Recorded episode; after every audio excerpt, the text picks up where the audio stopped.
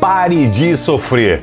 É o que todo mundo tenta, né? A vida é um eterno sofrimento. Acontece é como você reage diante dele.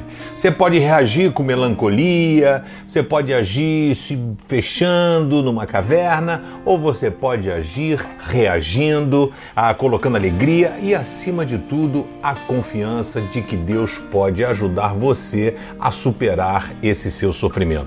Por isso que em Salmo 119,50 diz: Este é o meu consolo no meu sofrimento. A tua promessa me dá vida. Então, quando você estiver sofrendo, lembre que você precisa estar apegado à promessa de Deus, a promessa de que Ele ama você, a promessa de que Ele quer cuidar de você, a promessa de que Ele é teu amigo. Deus é teu amigo. E você é amigo de Deus?